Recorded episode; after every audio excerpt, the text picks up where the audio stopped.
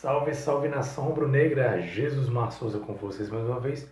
Pode me chamar de Jesus. Estamos começando aqui mais um episódio do meu, do seu, do nosso podcast Mengão em Foco. Se você acompanha a gente através das redes sociais, YouTube, Facebook, ou Instagram, enfim, peço que você é, siga na página do Instagram ou é, siga nosso Facebook, curta nossa página, inscreva-se no canal do YouTube se você acompanha através do podcast, peço que você favorite o nosso podcast, favorite para continuar recebendo informações do Mengão Queridão através das nossas redes sociais, nossas plataformas de podcast, de vídeo, etc. Se você gostar, claro, do nosso papo, da nossa conversa.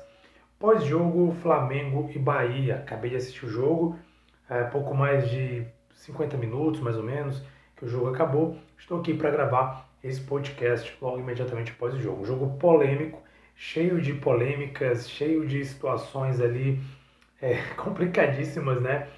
E já vou adiantando para vocês, né? O Flamengo venceu de 3 por 3 a 0, mas na minha opinião, realmente o pênalti é, que foi dado ali no lance com o Diego Ribas, na minha opinião, não foi pênalti, tá? Se você discorda, tudo bem, eu, é, eu até respeito sua opinião, é, torcedor do Flamengo ou não, mas na minha opinião, como torcedor flamenguista, na minha opinião, não houve pênalti, tá? Então, assim, foi um lance muito polêmico, que inclusive despertou muita raiva no Bahia, né, na comissão técnica, no treinador, é, na torcida certamente também, é, na, na, diretoria da equipe do Bahia, que se manifestou imediatamente ali, praticamente após esse lance polêmico, enfim.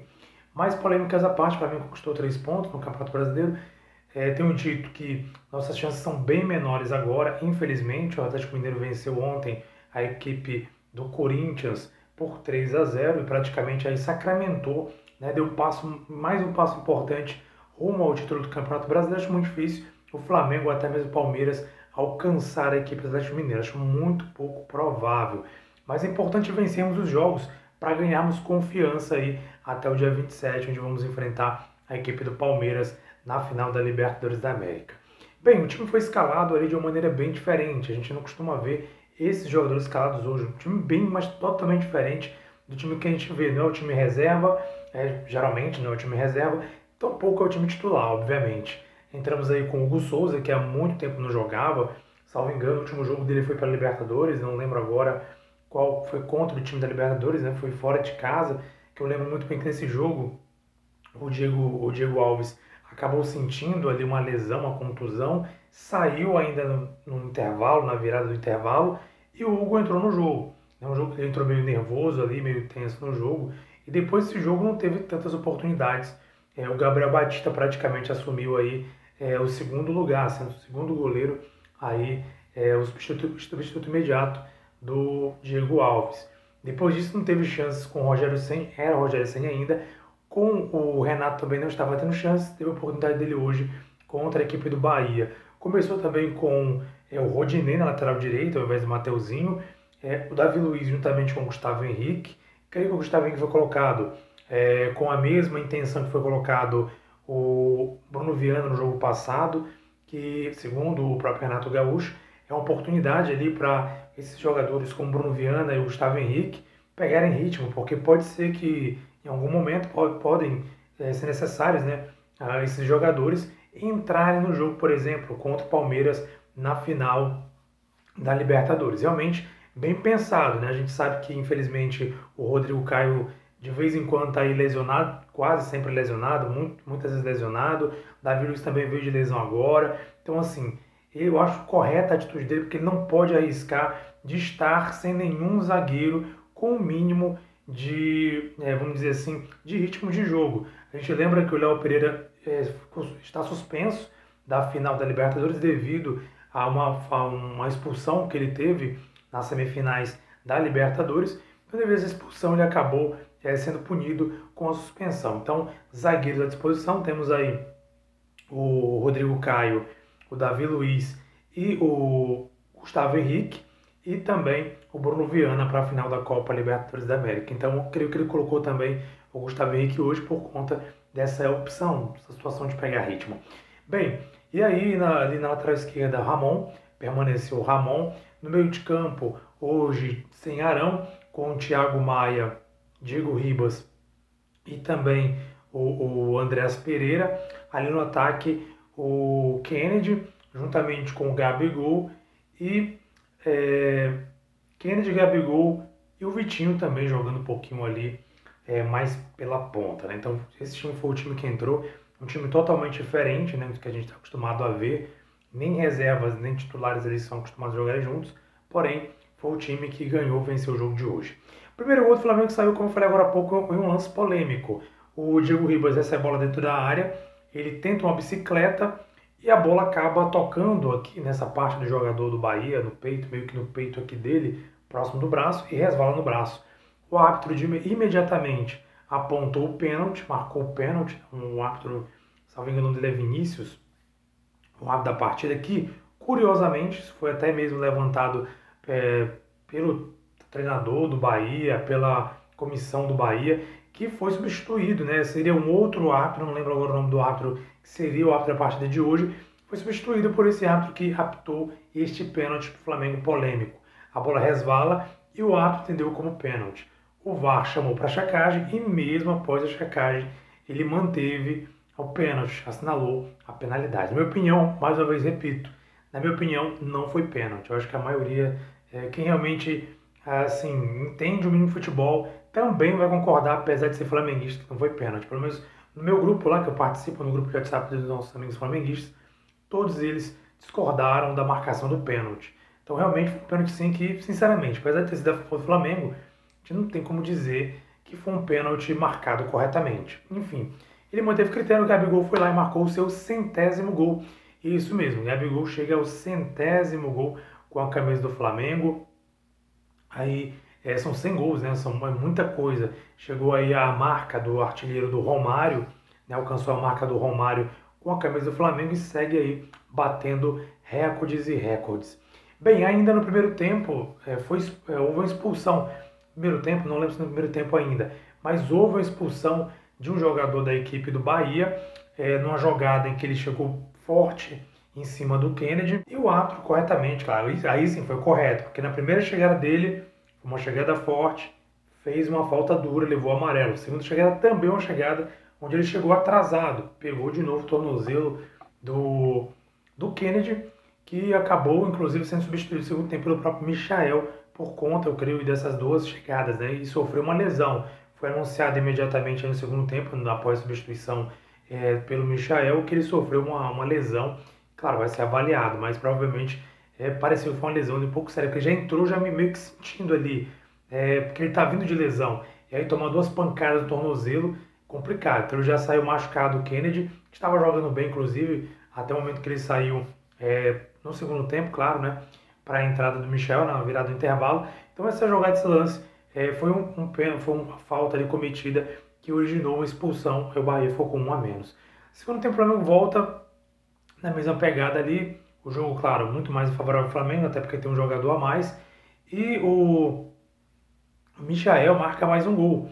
Né? Michael marca o segundo gol e praticamente ali é, decide o placar, né? porque fica mais difícil para o Bahia é, buscar alguma, alguma, alguma situação, alguma, enfim, algum modo de reverter o placar devido a essa, é, essa situação da equipe é, do Flamengo ampliar a vantagem.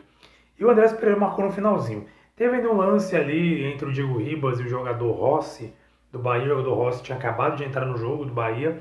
E ele deu uma cotovelada no Diego Ribas. Diego Ribas revidou, né? Pegou ali, meio que pegou no pescoço dele ali.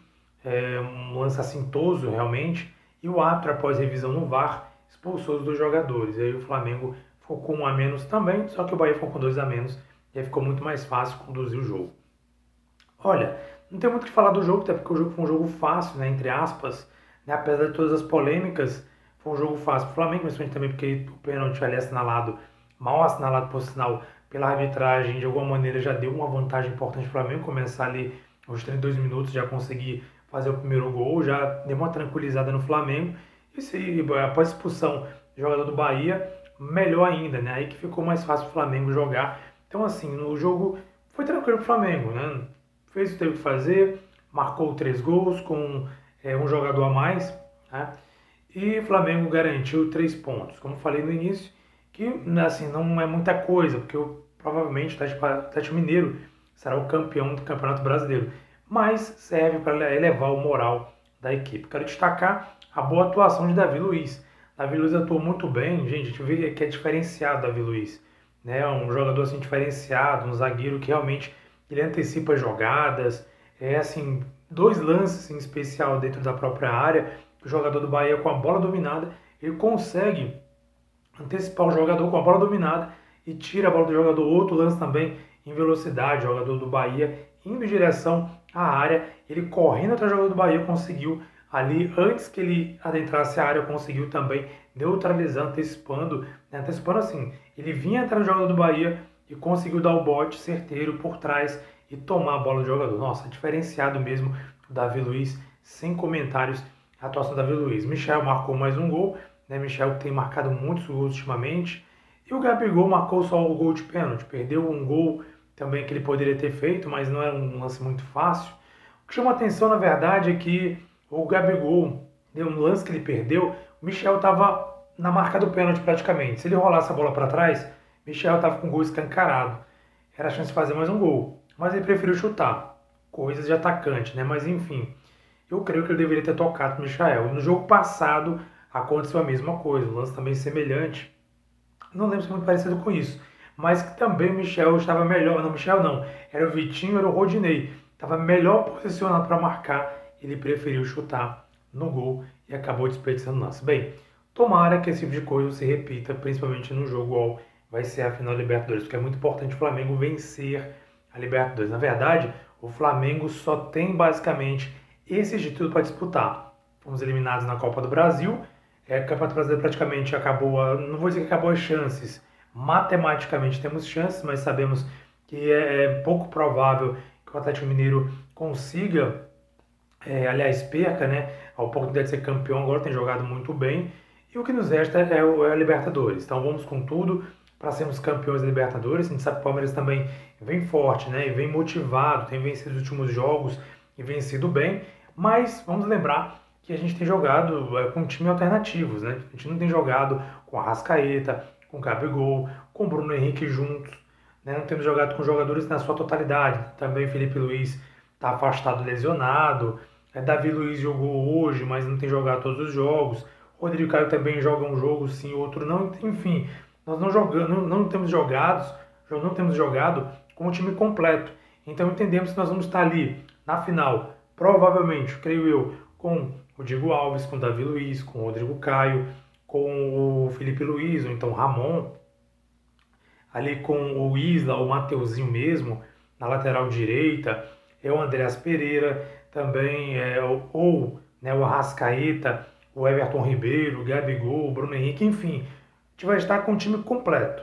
Então, com Arão, inclusive. Então, nação, eu creio que assim, a final da Libertadores vai ser outro jogo, um outro espírito, uma outra garra. A gente sabe que esse time é um time experiente, é um time que já tem uma rodagem, os jogadores em si já tem rodagem, a maioria tem rodagem inclusive fora do Brasil, na Europa, e sabemos que é um time também que já sabe o caminho para ser campeão, um time que é, tem um peso né, grande pela experiência que tem. Então creio que o jogo da final será outro jogo, apesar de não ser um jogo fácil. E você, nação, o que achou do jogo? Sua opinião é importante, deixe sua opinião aí, caso acompanhe a gente pelos vídeos ou então no podcast. Manda mensagem lá pra gente, arroba Mengão em Foco no Instagram. Teremos aí essa alegria de responder você no nosso podcast. Um abraço para você, saudações do Bruno Negra.